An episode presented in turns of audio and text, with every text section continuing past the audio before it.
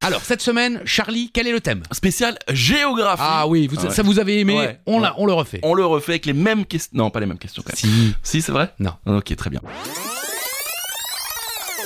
Les questions existentielles ne sont plus simplement ignorées, on leur crache à la figure. On parle d'esclavage moderne, d'aberration écologique dans ce contexte d'alerte écologique mondiale qui viennent s'ajouter aux plaies habituelles liées à ces compétitions.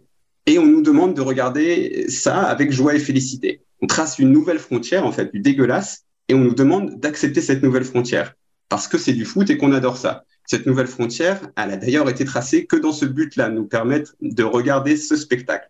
Elle est justifiée, même cette nouvelle frontière, par l'existence du tournoi. Vu que finalement, le seul pouvoir que l'on a, nous, dans cette histoire, c'est notre toute petite surface médiatique et notre regard que l'on décide de donner à ces matchs, ces sponsors, cette organisation mondiale qui a accepté cela, eh bien, on se dit qu'on va utiliser ce petit pouvoir et on le retire. C'est assez impressionnant d'ailleurs. On se met à faire des choses très compliquées, il faut arriver, attendre qu'on nous ouvre une porte, saluer un premier surveillant, attendre qu'on nous ouvre une deuxième porte, qui va nous débloquer une clé qu'on aura après avoir été reconnu par empreintes digitales, comme dans un aéroport, hein, où nos affaires personnelles sont scannées. De là, il faut encore passer plusieurs portes, dans un détecteur de rayons X, donc pas sous un petit portique.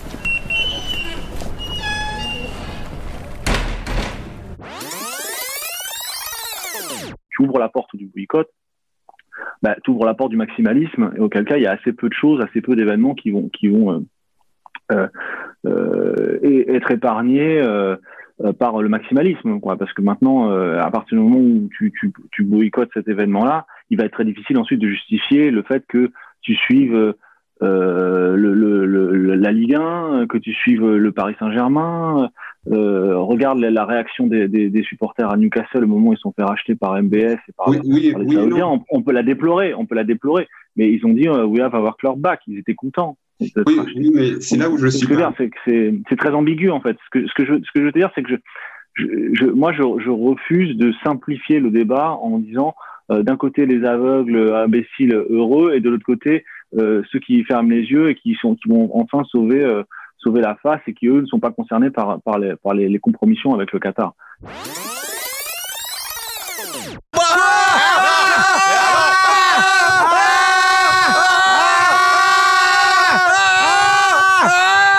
C'est pas possible, honnêtement.